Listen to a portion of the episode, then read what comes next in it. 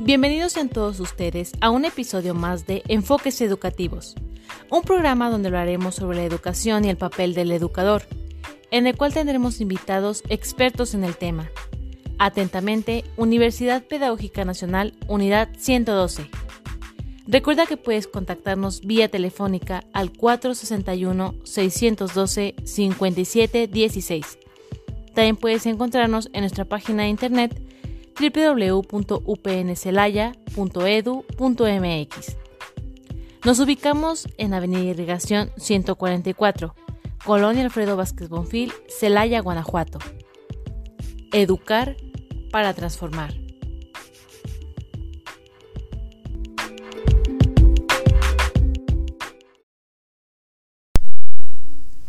Hola a todos, bienvenidos a un programa más de enfoques educativos elaborado por la Universidad Pedagógica Nacional, Unidad 112.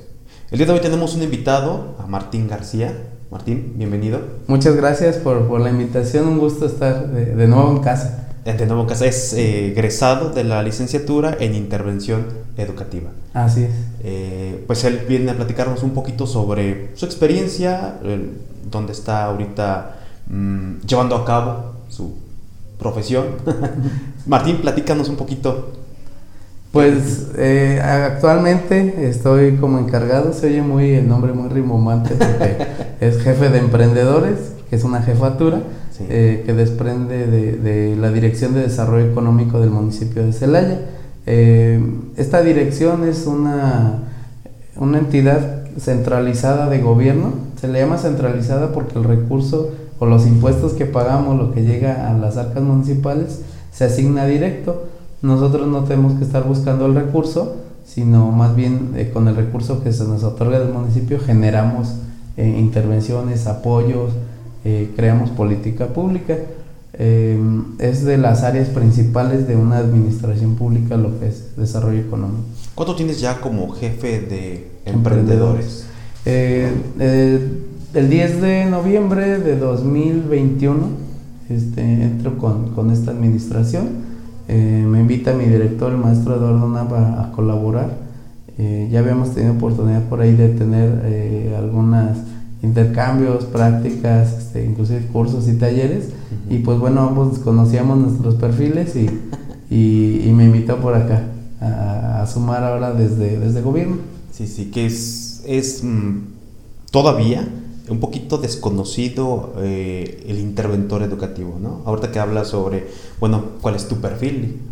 Eh, es interesante, a lo mejor, ojalá pudieras ahondar eh, un poquito, ¿no? Digo, sin, sin perder el, el tema, sobre lo que hace un LIE, ¿no? Digo, sobre todo ahorita que ya están próximas las, el periodo de admisión, pues sería interesante que nos platicaras tú como egresado, como una profesionista que ya está en el campo laboral? Sí, mira, fíjate, desde que yo conozco la carrera, la conozco de rebote realmente. Eh, yo estudié aquí cerca, en la ETI número 3, la carrera de contabilidad, bueno, la especialidad en secundaria, por eso ubicaba la zona. Eh, eh, cuando yo egreso, egreso desfasado un año de la prepa, este, como dicen todos, no me corrieron, yo me salí. este, realmente en una materia no la di de baja, se me fue a extra y sin darme cuenta me atarugué y tuve que recursar un semestre. Eh, en, otra, en otra universidad particular tuve que tomar materias de, todo, de todas las especialidades para poderme inscribir. Esto me orilló a llevar el sexto semestre matemática 6, política, conocimientos en material de construcción, economía sea, realmente fue un tutti frutti. Sí, sí. Ahí pues me dejó peor, dije, ¿y ahora qué estudio? Yo tenía nociones de estudiar comunicación, algo relacionado, y cuando me meten todas estas materias y aparte las tengo que aprobar para aprobar la prepa, me dejó como que peor de lo que estaba. Eh, empiezo a buscar la parte vocacional y un día caminando llego por aquí, ubico una buena amiga le digo, oye Gaby, este, ¿y aquí qué es? ¿Un centro de salud? ¿De qué se dedica? ¿Qué? Dice, no, mira, hay dos carreras, en su momento psicología educativa e intervención educativa. Dije, ¿y tú en cuál estás? Psicología, ah, hacemos diagnóstico, bla, bla, bla, ok. ¿Y la otra? Dan cursos y talleres. Y dije, bueno, no voy a encontrar una carrera pública de comunicación en el estado, ni cerca. Dije, pues vámonos por intervención. Sí, suena intervención educativa, talleres y cursos. Y dije, pues me late, ¿no? Entro y, y, pues soy la ficha número uno. Dije, ah, esto ya es buen, es buen augurio. Después me di cuenta que para intervención solamente fuimos tres. Y, y, y pues los que no quedaban en psicología les ofertaban la carrera. Claro. Esto te lo platico como un preámbulo para ver dónde me iba a dirigir, porque todo mi grupo traía el enfoque de ser psicólogo y los únicos tres pues no sabíamos ni qué onda. Eh, así cursamos varios semestres, me pasó lo mismo que en la prepa, llevar investigación cualitativa, llevar problemas sociales contemporáneos, yo sentía que estaba igual, de tutti frutti, de todo, ser especialista en todo y en nada. Dije, bueno, ¿y dónde es eh, taller 1? ¿Dónde es hablar en público 2? O, o no sé, Sí, este, ¿en qué momento me van a sacar a dar talleres? Y es cuando me doy cuenta como que, que no va por ahí. Pero empiezo a entender con los autores la parte social, que dije es una competencia que, que me gustaba desarrollar, el enfoque social. Dije, a ver, si no voy a hablar, eh, ¿qué voy a hacer? Y es cuando me voy dando cuenta, conforme a las materias, que somos un ser comunitario, que vivimos para hacer y estar en comunidad, y empiezo a entender un poquito el, hacia dónde va la intervención.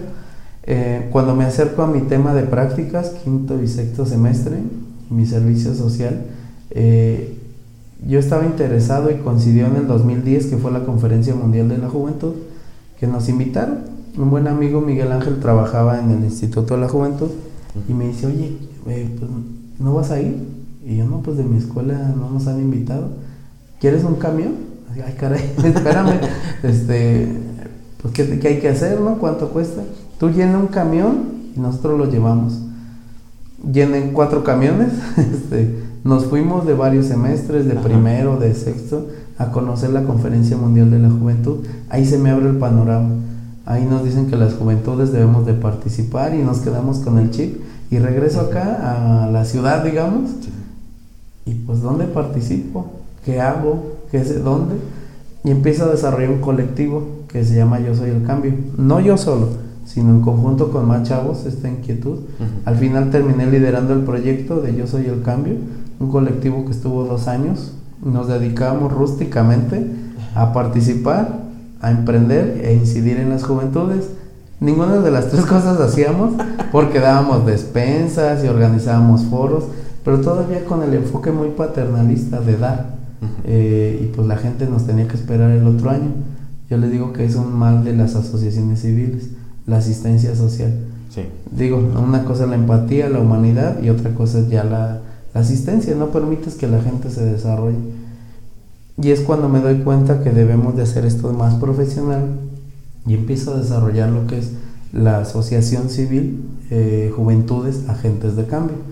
Juventudes Agentes de Cambio se crea en conjunto con algunas compañeras de generación y yo cometo el error de decirle que de esto vamos a vivir. Cuando jerárquicamente, fiscal y legalmente las personas que integran una asociación civil no pueden recibir ninguna dádiva económica sí, sí. de serlo. O sea, no puedes decir que, que, haces labor social y vivir de ello. Claro. En ese fue mi pensamiento en ese momento. Claro. Y es cuando me doy cuenta, eh, empezamos a, a, trabajar, nos pegan un fregadazo de, de, dinero, de muchachos, ustedes hacen labor social, miren, hay un apoyo de tal diputado, les va a tocar el 10%, y es cuando nos rompen el esquema. Más la inmadurez propia de mi juventud, que no supe liderar el movimiento, y renuncié. Cuando renuncio me pega en el ego de, de saber qué onda con... O sea, era mi proyecto, yo lo alimenté, ¿qué onda?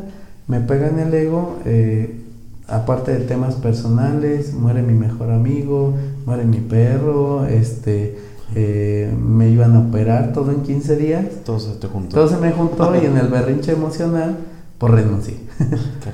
Renuncio y me pega en el orgullo de, pues tuve que estar en cama cierto tiempo uh -huh. y empecé a, cultivarme en el tema de las asociaciones civiles, que era el tercer sector, a qué se dedicaban, eh, cómo operaban, qué era una empresa social y es aquí donde conozco del emprendimiento que existe. Sí. y digo, wow, wow, ¿qué es emprender? Eh, una palabra bien manoseada hoy en día del emprendedor, todo es emprendedor, sí. pero en aquel momento era nuevo para mí. Entonces salgo de aquí, me voy a Torreón a capacitarme a varios foros en Torreón, a compartir allá. Eh, tenían la misma peculiaridad que tú, tenemos, estamos saliendo ahí en Celaya, que era la delincuencia. El empresariado se junta, dice, la esperanza son los jóvenes, pues que ellos incidan, y es donde conozco realmente qué es incidir, que es que desde los jóvenes generemos estrategias de solución social. ¿Por medio de qué? De emprender. Como eran empresarios decían, sí, hay que hacer labor social, mijo, pero todo tiene un modelo de negocio. Y yo no entendía por qué. Hasta que regreso acá y, me dicen, oye, tú tienes una asociación, sí. Nadie te va a decir, ah, no te apures, no me pagues renta. Ajá. No. Ah, usted es el de la asociación joven, no se preocupe, lleves eh, su comida gratis. Jamás. Entonces entiendo que es el modelo de negocio en las asociaciones civiles y que es el emprendimiento social. Y de ahí ya no me solté. De ahí ya dije, ah, eh, para que la gente resuelva un problema social, primero tiene que dejar de ser el problema. Nos quejamos mucho de las desigualdades, pero estamos inmersos dentro del problema. No, no podemos ser un juez y parte, digamos. Si yo te quiero ayudar a ti, a una población con mi asociación civil, pues primero voy a estar bien yo, ¿sí? No me puedo estar ahogando para sacar a alguien que se está ahogando. Y es cuando digo, ah, modelo de negocio, hay que capacitarnos, conocer, identificar. Y pues igual que a muchos nos pega la pandemia cuando deciden emprender. Y te platico esto para el preámbulo de los escenarios del intervento. Digo, ah caray, puedo trabajar en gobierno, puedo trabajar en la iniciativa privada. Eh, a la par de esto me decían, bueno, ¿y tú qué eres? Y yo te comentaba que en el 2014 yo decía, pues soy un, soy un eh, tallerista, soy este, un conferencista, eh, salía el tema por ahí del coach, soy un coach educativo, ya después es que andaba diciendo, pero hoy la narrativa te puede decir que, que, es el interventor, es un profesional eh, que utiliza la educación para resolver problemáticas sociales con un enfoque de, interculturalidad. Em, esta narrativa se construye pues gracias a no solamente la universidad, con la cual estoy agradecido, sino con lo que no me da la universidad, ah. que no tiene obligación de darle, o sea, como competencias blandas que hay que desarrollar afuera. Aquí hablamos mucho de la interculturalidad y no sabemos qué es, porque no sé tolerar, porque no sé respetar, porque quizás yo mismo sepa qué es respetar. Porque digo, yo soy así y que se briguen los demás. No, o sea, es, es desarrollar competencias blandas para el interventor. Cuando el interventor asume y vive su papel dentro de un rol en comunidad como profesionista, es cuando realmente emerge, pues, dónde puedo trabajar. ¿Soy bueno hablando? Pues vamos a meternos donde haya interacción. ¿No soy bueno hablando? Pues me voy atrás en el diseño. Eh, ¿Soy bueno escuchando? Me voy en la asesoría y en la mediación en qué sí soy bueno y en qué no. Y en ese punto te estás pivoteando como comodín. Eh, hoy te podría decir que, que con los interventores que me han tocado trabajar, la parte padre de rescatar esto es que cada quien trae una vocación y de ahí se abrazaron. Por ejemplo, quien le gusta el baile, actualmente pues está dando clases de baile con un enfoque educativo. Quien le gusta el tema de cultura urbana, ha puesto su granito ahí y encontramos distintos emprendedores eh, también en la administración pública, en cultura, en recreación, en juventudes. Pero la bronca interesante es que también hay gente haciendo intervención que no son interventores. Y, tienes, tú lo analizas con tus practicantes, ¿no? Supongo, desde que están, ellos van en sexto semestre. Ahorita fuera del aire practicábamos algo al respecto. Eh, me comentabas que tenías cinco personas que están ahí contigo, ¿ya se identifica? ¿Tú ya podrías ver como la vocación o la línea que va a ir tomando? Sí, fíjate que, que, fue muy grato porque eh, desde la función pública tengo la herramienta de generar servicio social y prácticas profesionales. Em, previo a esto yo trabajé para la Universidad de Guanajuato y fue un feeling muy padre trabajar con, con, adolescentes, eh, adultos, digamos, en esa transición. Y entonces te da como un feeling para ubicar eh, qué perfil traen, cómo se comportan. Y me sorprendió mucho porque cuando entrevisto a, a, estas chicas, son cinco chicas, les digo, miren, esto es lo que hay, en el sentido de, esto hacemos en emprendedores, esto no hacemos. Eh, vienen dándole contexto social, vienen de un entorno donde ahorita están en sexto, pero la mitad de su carrera la pasaron detrás de un monitor. Cierto. Yo asumí que iban a tener un perfil muy frío, en el sentido natural, pues, o sea, no, no han salido a campo, estuvieron dos años donde apenas le vas agarrando sabor en la carrera, que es segundo y tercero, te mandan a casa con una pandemia. Yo dije, hay mucho que trabajar, vamos a hacerlo, asumimos el reto y el sorprendido fui yo porque en una experiencia donde ahorita estamos trabajando emprendimiento con el adulto mayor, las chicas están con esta sed profesional de salir, de entregarse. Eh, no hubo necesidad de decirle, chicas, si quieren acercarse al grupo de los señores, de las señoras. Cuando me di cuenta, ya ya estaban ahí apoyando, cantando. Nos tocó la hora del karaoke cuando las fuimos a visitar en Casa Día del Adulto Mayor aquí en Celaya. Y se dieron cuenta que eso lo puede hacer un interventor no solamente las quiero llevar, que ellas denoten que pueden utilizar el monitoreo de tiempo libre, sino que les pueden enseñar al adulto mayor herramientas de emprendimiento. Otra vez son grupos de atención prioritaria que, ya les han asignado un estigma. Ah, nada más actividades para que se entretenga el viejito o la viejita. No, o sea, son seres humanos como las, la juventud y las mujeres que requieren, o sea, que no haya una distinción. Sí, sí. Y me sorprendió mucho encontrarlo en estas chicas. Entonces el perfil que yo asumía del interventor me sorprende. Creo, espero que deje un antes y un después, prepandemia y pospandemia, en cómo se asimilan los contextos sociales. Porque viene, viene un cambio muy, muy fuerte en, en, cuanto al nuevo orden de, de, vida de las personas. Claro. Y de pronto quien no atendía reglas era señalado, traes el cubrebocas abajo y nada más te tenían que ver. Este es un nuevo orden de reestructuración que, que vamos a ir aprendiendo. Correcto. Martín, tú estás a cargo de, emprendimiento. ¿Nos podrías platicar cómo va esto? ¿Con quiénes trabajas? Eh, la casa del emprendedor se llama ecosistema. Eh, las personas con quien yo trabajo son gente que llega desde una idea. Hay una, un chiste muy gracioso, bueno, eh, anécdota. Llega una señora y me dice, oiga, ¿es el de emprendedores? Sí, dígame, eh, quiero emprender. A ver, platícame qué hace. No, pues tú dime, tú eres el de emprendedores. Yo le puedo dar tendencias de emprendimiento, lo que viene para emprender. Pero el tema de emprendedores es un tema vocacional. Yo te puedo decir, oye, yo canto muy bien. Y si ahorita me escuchan cantando, me dice Martín, este, pues quédate ahí en emprendedores, ¿no? Mejor.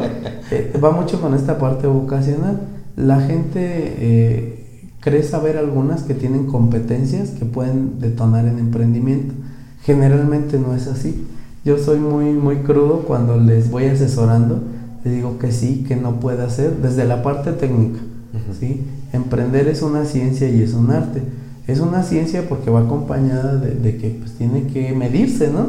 Tiene que verse en el bolsillo de la gente que, que, que, pues, que sí funciona y un arte porque también ayuda a complementar otras necesidades de socialización, de seguridad y también físicas.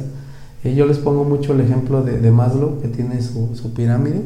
Cubre las necesidades físicas, las de seguridad, socialización, autoestima y realización. Y en el emprendedor también. Yo te decía, el emprendedor llega con nosotros cuando ya tiene una necesidad. Cuando ya no tiene trabajo, cuando ya embarazó, cuando ya no le alcanza, cuando el hijo ya va a ir a la universidad. Todos llegamos con una necesidad para emprender. En mi caso ahí yo voy ubicando en qué en, qué estatus, de qué madurez está el emprendedor y el emprendimiento. Entonces doy, voy en el uno a uno dando mentoría, eh, escuchando las historias, Muchas de ellas emprenden, te digo, desde esta necesidad, eh, que híjoles, este, hay historias bien bonitas y otras que dices, ay, ¿qué hago, no? ¿Qué hago para ayudarte, eh, ahí me dedico a eso, trabajo desde la idea hasta quienes ya venden. Yo clasifico el, el emprendedor en tres tipos. El emprendedor bebé, aquel que va iniciando y tiene la idea. El emprendedor tolder, es, los tolders son aquellos niños de 3, 4 años que, que ya hablan, se oyen bien bonito, pero todavía están chiquitos. Sí. Y, y estoy chiquito y se, se cae.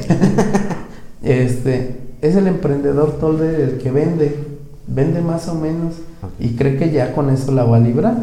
Son productos novedosos que pues por un tiempo la va a hacer, pero y después, cuando quiera ser niño ya no vas a poder.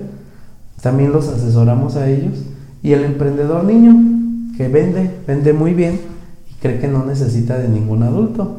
Entonces, este emprendedor niño son aquellos nenis, aquellos chavos que venden hamburguesas, que Ujú. estoy vendiendo muy bien, pues vamos a dar el salto, vamos a hacer tu local, vamos a hacerlo formal, da empleos, asegura tu futuro. ¿Qué pasa si mañana estás enfermo y no vienes? No ganas. A esos emprendedores los llevo en la madurez, tanto en el emprendimiento como en el emprendedor. Tenemos cursos, capacitaciones, estrategias, apoyo económico para consolidar estos emprendimientos. Aquí es muy importante la gestión que realizamos. Los apoyos económicos que da el municipio se quedan cortos con algunos proyectos y Ujú. para otros es oro molido. Para quien ocupa una parrilla y un tanque y un refri es oro molido, pero para quien ocupa un laboratorio dental en 3D, pues no ni siquiera la impresora. Sí. Aquí trabajamos a la par con gobierno del estado con esta estrategia que se llama mentefactura. Por mucho tiempo Guanajuato se convirtió en la manufactura eh, de, de las grandes empresas. Hoy se trabaja con el intelecto, con el tema de patentes, con el tema educativo. Sí. Eh, mentefactura es, eh, no es nuevo, no nos lo inventamos aquí, es un tema global donde las grandes potencias económicas han utilizado la mentefactura para salir adelante. Y aquí yo los vinculo con este ecosistema. Les decía al inicio que es la casa del emprendedor y la casa más grande se llama el Valle de la Mentefactura. El Valle de la Mentefactura, creo que lo más cercano que, o más común conocido es Silicon Valley, que ubicamos este, por tecnologías y todo. En el mundo hay nueve nichos de desarrollo de economía. Uno de ellos es Silicon Valley. Se busca que, que pues este valle de la manufactura sea otro más a nivel global.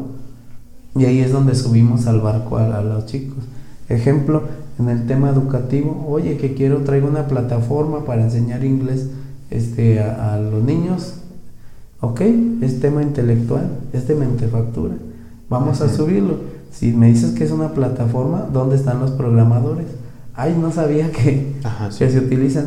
¿Qué hacemos? Acercamos a las comunidades. Está la comunidad de robótica, de programadores, la comunidad de pedagogía, la comunidad de interventores y hacemos trabajo multidisciplinario. Entonces buscamos escenario para tema de patentes, de mentefactura, de... Hoy te decía que un pretexto siempre ha sido que hace falta el dinero para emprender. Eh, hoy en día la mentefactura nos da la bondad de ir puliendo el proyecto hasta llegar a tocar puertas con inversionistas y fondos de inversión. Hay gente que tiene dinero y no tiene tiempo, que son los empresarios, Ujú. ya de billete. Sí. Ya vemos emprendedores que no tenemos dinero pero mucho tiempo. Y ahí se juntan las ganas de comer con el hambre. Dicen, a ver, yo quiero invertir mi dinero. ¿Tú qué traes, chavo? No, pues traigo una aplicación de, de enseñar inglés. Ah, perfecto. ¿Qué ocupas? No, pues ocupo 10 mil, 100 mil pesos para arrancar el prototipo tal. Sale ahí va. O los fondos inversionistas te pueden decir, mira, no tengo el dinero, me gustó tu proyecto por la parte social, te presto mis programadores. Entonces, pagar un programador hoy en día es wow, ¿no? ¿Qué buscamos con este caminito? Pues hacer sinergia entre todos. Y te digo, desde quien llegue con la idea, desde quien vende tacos, hasta quien tiene un laboratorio o un videojuego, como es una empresa aquí en Celaya que se llama Ursus. Que por cierto, comercial, vamos a tener la convención de gamers con ellos. Este es un deporte como tal, el tema gamer, y también es un desarrollador de tecnología. ¿Dónde meto el tinte del interventor? Rompemos el tabú de los videojuegos. Sí. Eh, Vamos a darle talleres a los padres de familia para que conozcan la importancia del videojuego al acercamiento del tema de Steam o de tecnologías. Ujú. Entonces ahí le damos como el, el toquecito. ¿Cuándo es el evento para Lo tenemos programado para 14 y 15 de, perdón, 15 y 16 de abril 15 y 16? y a los 15 días tenemos emprendimiento para niños. Coincidió con el, el, el mes del el Día del Niño, ¿no? al niño. Este, y tengo, abordamos todos los sectores. Juventudes, también ahorita en marzo tenemos el 31 de marzo la final de, de proyectos emprendedores. Eh, con mujeres estamos trabajando también un diplomado con una asociación civil y el Instituto de la Mujer mismo. Eh, economía gris que traemos ahorita con el adulto mayor. Entonces, si te fijas, son grupos de atención prioritaria que el interventor puede abordar fácilmente. Sí, sí, sí. Y cuando te llega eh, lo de emprendimiento es cualquier edad. Sí, llega sí, sí. Eh, hay muchos paradigmas, mitos. Yo tengo una conferencia que le llamo mitos, chismes y leyendas de emprender. Eh, la gente tiene, porque la comadre le dijo, porque no sé quién le dijo, muchos, muchos chismes. Y lo que hacemos ahí, ahí con ellos es, sin importar la edad, sin importar las distinciones, eh, les enseñamos a emprender, que eh, en algún momento te decía, emprender es un derecho humano. Sí, sí, sí. Eh, Martín, no sé, nos vamos a un momentito a Cortes y regresamos. Estamos con Martín García, él está a cargo de un proyecto, ¿verdad? llamado Emprendimiento. Sí, sí, sí, sí. está bien ¿Bien dicho? ¿Cómo sería? Sí, sí, sí. Eh, eh, como aporte cultural, muchos le dicen emprendedurismo, pero eso pues, no existe. Es ecosistema emprendedor, cultura emprendedora, emprendimiento. Ah, ok. Sí, está bien. Perfecto. bueno, entonces regresamos en un momento.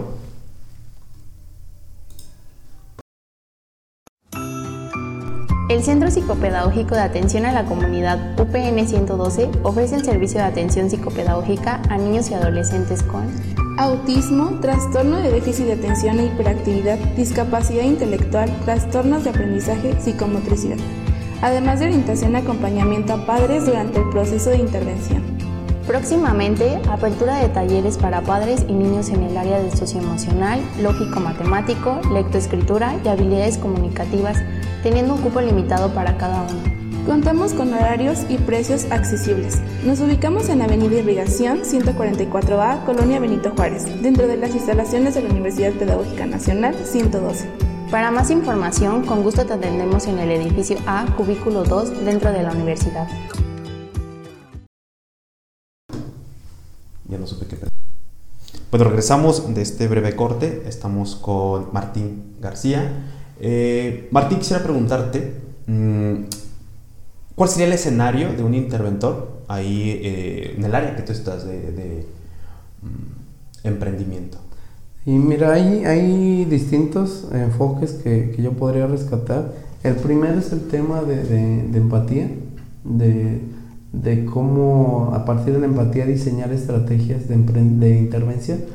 Eh, las personas que llegan eh, lo podríamos situar como un estudio de caso, porque la el adulto mayor que llega a emprender te habla de sus temas de soledad, de abandono, de que toda una vida trabajando y no le dan chamba. E, entonces es un estudio de caso donde eh, puede rescatar mucho. Y generalmente quienes se acercan así, eh, mujeres jóvenes, eh, personas con algún, te digo, con esta necesidad ya latente, que ya se enfermó el hijo, ya no les alcanza, personas con niños con discapacidad, que es el cuidador y pues ya, ya no pueden más. Eh, hay un escenario, te digo, de empatía donde el interventor puede diseñar, escuchar, trabajar. Eh,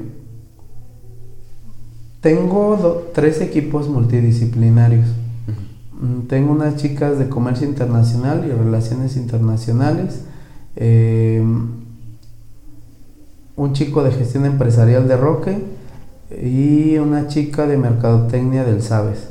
El otro equipo multidisciplinario que tengo es dos chicos de la UG en gestión empresarial, gestión empresarial y administración de negocios.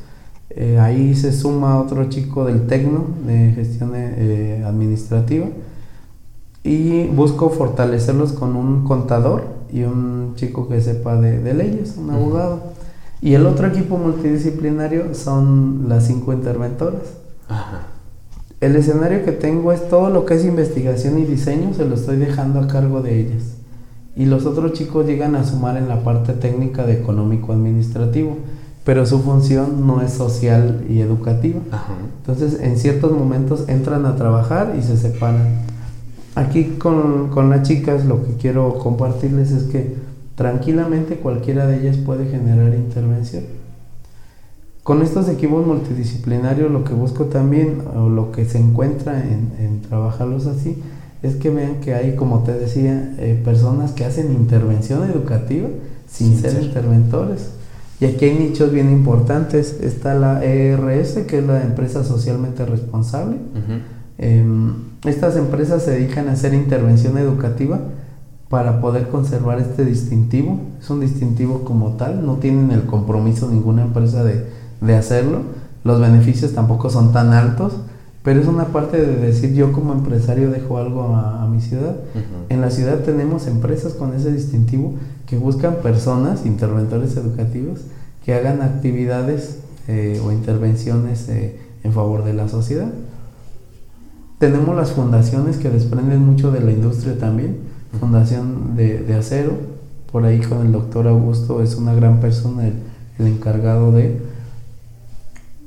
ellos generan intervenciones, foros, capacitaciones, carreras inclusive este, de, apoyo. Esta última que tuvieron fue la carrera de, acero y tú, tú, ponías un kilo de ayuda y eso era para los comedores este, de, del DIF. Imagínate todas estas donde puede entrar el interventor. Y además, además todavía hay mucha empresa eh, que no solamente con su fundación, sino también con ahora que viene una norma que se llama 035, donde tiene que asegurar la calidad de vida del trabajador. ¿Qué es la calidad de vida? El equilibrio entre, entre pues, el trabajo y su vida personal. Y ahí entra el interventor también a generar estrategias de, de trabajo, a generar este, vinculación con la sociedad y la empresa. Ya la empresa tiene que voltear a ver a sus, a sus trabajadores no nada más la despensita, no nada más este, las utilidades o el bono.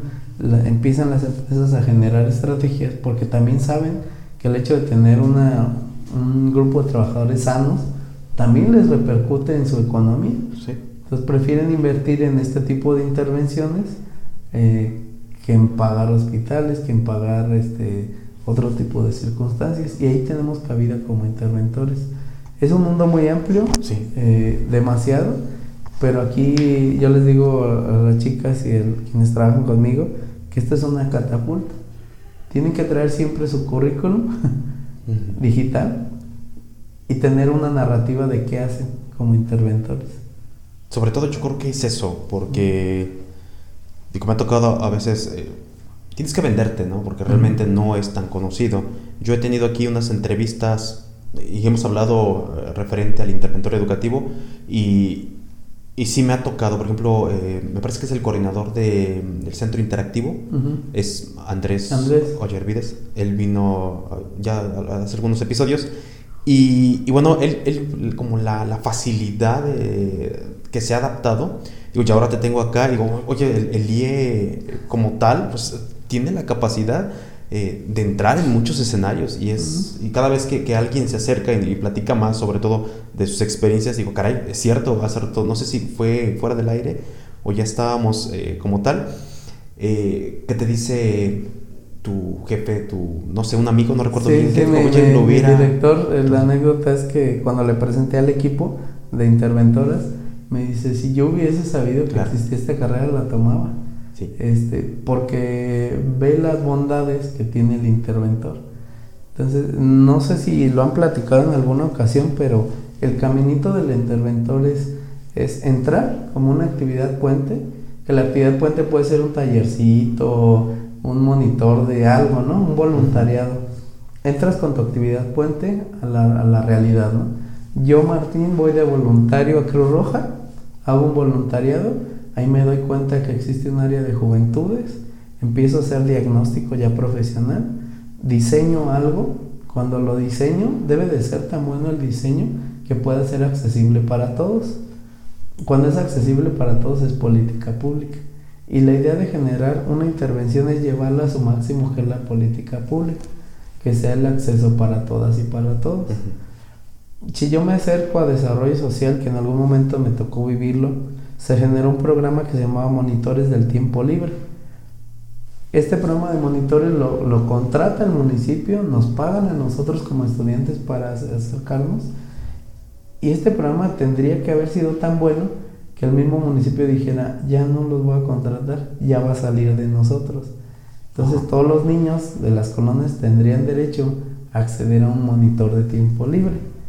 Eh, ese sería lo guau, ¿no? Que se pudiera concretar. ¿Qué es un monitor de tiempo libre, Martín? Para... Es una persona que te auxilie, ¿sí? Para, em, digamos, llevar a bien de la parte, pues, de tus tiempos libres. Soy a lo mejor muy básico, pero es este, principalmente una asesoría, una guía.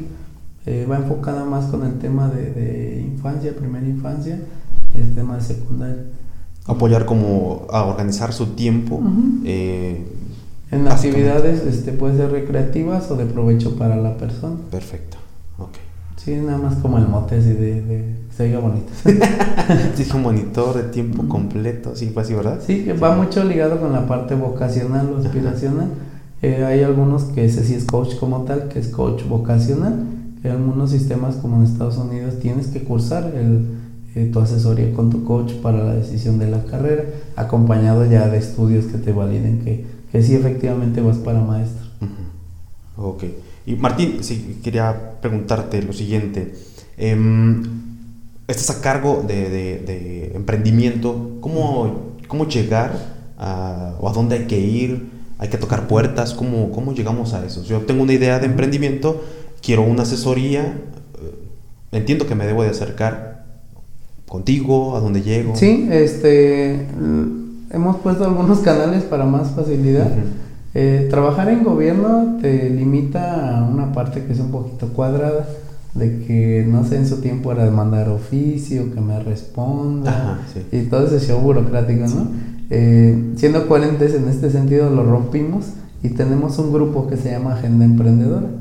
Agenda Emprendedora es un grupo de WhatsApp donde no tiene comentarios, yo bien autoritario soy el único que publica, pero lo hacemos así porque también viene un tema de lectura y redacción de la gente, que le pones curso gratuito en línea para ventas y te preguntan, ¿es un curso o es una conferencia? Curso gratuito en línea. ¿Es en línea o es presencial? Entonces, para quitar esa traba, le quitamos los comentarios y en este grupo de WhatsApp subimos apoyos, recursos, talleres, conferencias, programas, este insumo económico, convocatorias, todo lo que tiene que ver con el ecosistema emprendedor. De modo que cuando tú quieres ser emprendedor, te subes a esta casa, a este barco, que se llama ecosistema, y ahí te mandamos de todo. Tenemos una línea de WhatsApp donde nos auxiliamos de la tecnología, un bot. Tú me envías mensaje, oye Martín, te escuché en el, en el programa, eh, ¿me puedes apoyar? Tengo la inquietud de generar algo envías el mensaje, te va a responder un bot de gracias por ponerte en contacto con nosotros y a partir de yo te doy seguimiento. Son estas dos líneas y bueno, ya la tradicional, este, que es en nuestra, nuestra dirección ahí en Avenida Monterroso, en Plaza Town. Próximamente nos vamos a cambiar, ya igual les compartiríamos en, un comercial, este, porque viene un tema interesante para emprendimiento. Qué padre, ¿no? Ahí, ahí, perdón, se acercan con nosotros y te digo, desde la idea, o sea, no, no, no se juzga a nadie. Oye, Martín, es una mera idea, vengo a platicar si se puede hacer o no. Eh, o hasta quien ya está vendiendo y dice, oye, yo no he tocado la parte formal. Y también es otro, otro estigma que estamos trabajando. La gente tiene mucho prejuicio y paradigmas con el tema del SAT, porque no conoce. Eso también es parte del acompañamiento. Es parte, educar a la gente en temas de finanzas. No queremos que sean expertos, queremos que conozcan y que contraten a los expertos. Digo, para eso cada quien tiene su profesión. Claro, desde luego. Entonces quiero que la gente entienda qué es el SAT y después ella decida, tome decisión para ver si contrata un contador o no. También es válido que digan, yo no me subo al tema formal, porque pues cómo le voy a dar dinero al gobierno. Pero pues yo siempre les digo que gracias al gobierno y gracias a esta universidad pública, yo estoy trabajando ahí. Claro. Es un ciclo que, yo invitaría a no romper, ¿no? Porque inclusive a veces dicen, yo pago mi agua y este pago mis impuestos. Bueno, el agua no es impuesto. También en ese sentido les reeducamos a la gente. Cierto. Entonces viene muy completo el acompañamiento, desde también lo financiero, me imagino que les enseñas a, bueno, quiero vender un producto, no lo sé, Eh, ¿Cuánto va a valer? Todo eso. Hacemos ya en la parte técnica los puntos de equilibrio, cuánto tiene que vender para, para dar tablas. Yo siempre les enseño términos técnicos y después coloquiales para que la gente se lo lleve. ¿Cuánto tengo que vender para dar tablas? Punto de equilibrio. Eh, tus escenarios, cuánto es tu escenario fatalista, dónde saber en qué momento parar, porque también es algo que no sabe el emprendedor no, ahora sí primero Dios me va a ir bien otras dos semanas y, sigues empeñando y vendiendo cosas y el préstamo ya se venció, también hay que saber en qué momento para y el escenario ideal, qué hacer cuando te está yendo muy bien. Eh, es oportuno crecer, es ahorrar. Eh, les enseñamos de toda la gente hasta generar un salario, qué hacer con su utilidad. Eh, es un poquito, te digo, aunque entran por emprendimiento, creo que hemos tenido éxito por la visión del interventor educativo. No lo digo por mí, lo digo como el, profesionista. Claro. Porque le damos una visión muy integral a la persona y le creamos un ecosistema. El ecosistema de todos los emprendedores es incubadoras, academia, la universidad, los centros de emprendimiento, gobierno estatal, gobierno federal, municipal, los grupos de emprendedores, los mercaditos y la participación civil organizada. Esto, la interacción de estos es lo que crea el ecosistema. La gente llega y dice, quiero empezar a vender tacos, ¿dónde va a vender? Vamos pues afuera de mi casa. Ah, ok. Este, y sus proveedores. Y ahí empezamos y empezamos a abrirle el ecosistema. Claro. Porque tiene que ir en comunidad y no solo. Cierto. Muy bien. Realmente, yo desconocía que hubiera esta, esta parte, nunca me lo hubiera imaginado de, emprendimiento. Digo, yo creo que muchos alguna vez tratamos de, de, hacerlo, ¿no? Y así me quedaba con la idea de, sí, queremos emprender cuando tenemos ya el, problema, ¿no? Ya, ya choqué el auto, ¿no? Y de pronto necesito lana, entonces, pues a emprender, ¿no? Yo creo que también sería interesante eh, el fomentar el emprendimiento cuando pues me va bien, ¿no? Sí, hay, hay, yo te decía hace rato que en la pirámide de Maslow ya está estructurado como son las necesidades. Yo estoy trabajando en una pirámide de, del emprendedor. Eh, uno tendría que tener herramientas de equilibrio, saber cuánto gastas al mes, en qué te lo gastas y tomar decisión a partir de ahí. Ay, caray, el cafecito que me compro diario acá afuera en la tienda son 15 diarios, por 5 son 75 por cuatro y empiezas a sacar cuentas y dices, pues no que no te alcanzaba. Cierto. Cuando tienes herramientas de equilibrio tomas decisión y tienes escenario para cultura del ahorro. El ahorro tiene que ir enfocado en algo, ¿sí? No vas a ahorrar a lo tarugo y abajo del colchón. ¿Para qué vas a ahorrar? Para comprarme un carro. El carro es un gasto, es una inversión. No, pues es una inversión porque lo voy a mover de Uber. Ah, va. Ok. Ya cuando en ese momento que ya hablas de inversión, ya estás hablando de emprendimiento. Sí. Sin darte cuenta. Pero ya pasaste el ahorro y ya pasaste las herramientas de equilibrio. Mientras no pases eso en ese orden, lo único que vas a generar son gastos. No, que voy a comprar el carrito para el Uber. Oye, ¿y si te alcanza? No, es que si me dan el préstamo, no. Una cosa es que te den el préstamo y otra cosa es que te alcance. Porque aunque te hagan tu estudio, a veces uno tiene la mala maña y dice, no, sí. ¿Y cuánto gasta al mes? Entre 7 y 10. A veces no sabemos eso. Y son cuestiones de saber, de educación. Entonces, eh, enseñar, por eso digo, hay un nicho bien grande, porque no tienes que ser un especialista fregón, sino realmente enseñarle a la gente cómo generar un presupuesto familiar, que va pegado con, y no lo había comentado, pero con los objetivos de desarrollo sostenible. Si tú le enseñas a la gente a generar hábitos financieros saludables, va a tener eh, un, esquema de, ingresos claro y sano, va a saber qué come, cuándo come y erradicas un poco el tema de, la pobreza, del hambre. Eh, empiezas a darle un mundo al cual puede acceder, ¿sí? Y, cuando la gente puede acceder ya toma decisión y se empodera. Entonces, a veces no ubicamos la dimensión que podemos hacer desde la educación. Pero fíjate, el tema de la educación financiera, que muchas veces, digo, en las aulas no están, y este tema de educación financiera se te da hasta que dices, caray, no me alcanza. Y, hay algo que lo dejaré sobre la mesa, a lo mejor tema de otro programa, Eh, yo termino la universidad gracias a vender semillas y cacahuates aquí. Pero hay un escenario bien claro en el tema de emprendimiento. Cómo la, la, la educación formal apaga el espíritu emprendedor. No digo que sea culpable, pero es responsable en qué sentido y se entiende.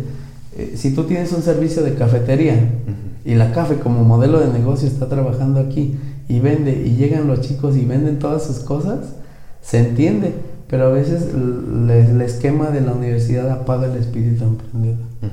Los chicos que revenden sus cosas para sacar para las copias, para pagar la escuela, es, es un escenario bien interesante y no es solo de aquí, es de muchas escuelas. Eh, es tema de narcotráfico, es tema de, de, legal con la cafetería, es tema de, de, inclusive estamos haciendo bien, estamos haciendo mal. E, es buen, buen escenario desde donde se, se aviva o se apaga el espíritu emprendedor. Le dice, chicos, emprendan. Pero no pueden vender. Ajá, o, chicos, pues, ah, emprendan ustedes. Bueno, no hay una materia formal es responsable, pero no es culpable la escuela.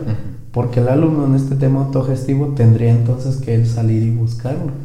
No puedes dejarle a la escuela. Es que la escuela no me enseñó. Ya hoy no. Hay YouTube, Spotify, eh, canales, artículos, o sea, el acceso a la información está. Ya está. Ya está. Ciertamente. Fíjate.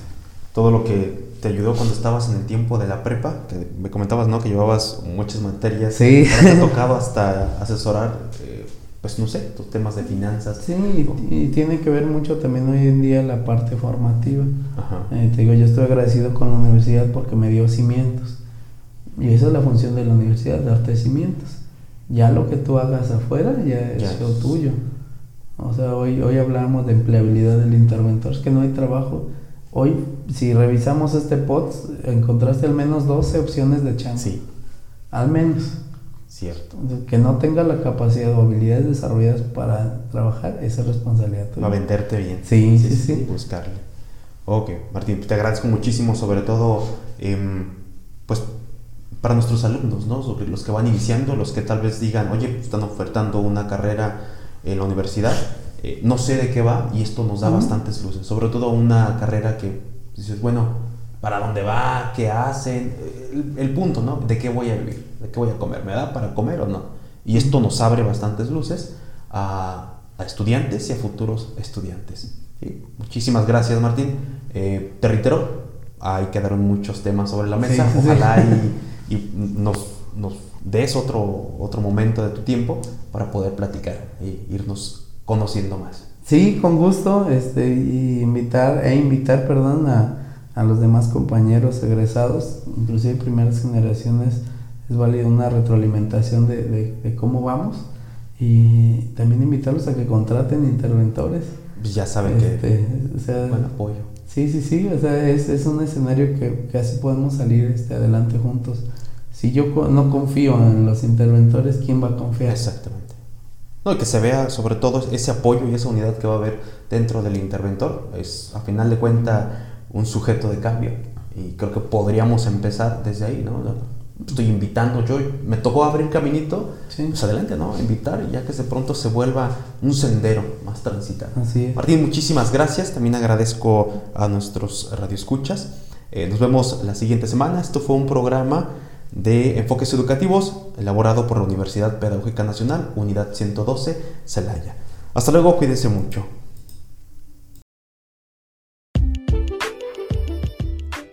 La educación no cambia el mundo, cambia a las personas que van a cambiar al mundo.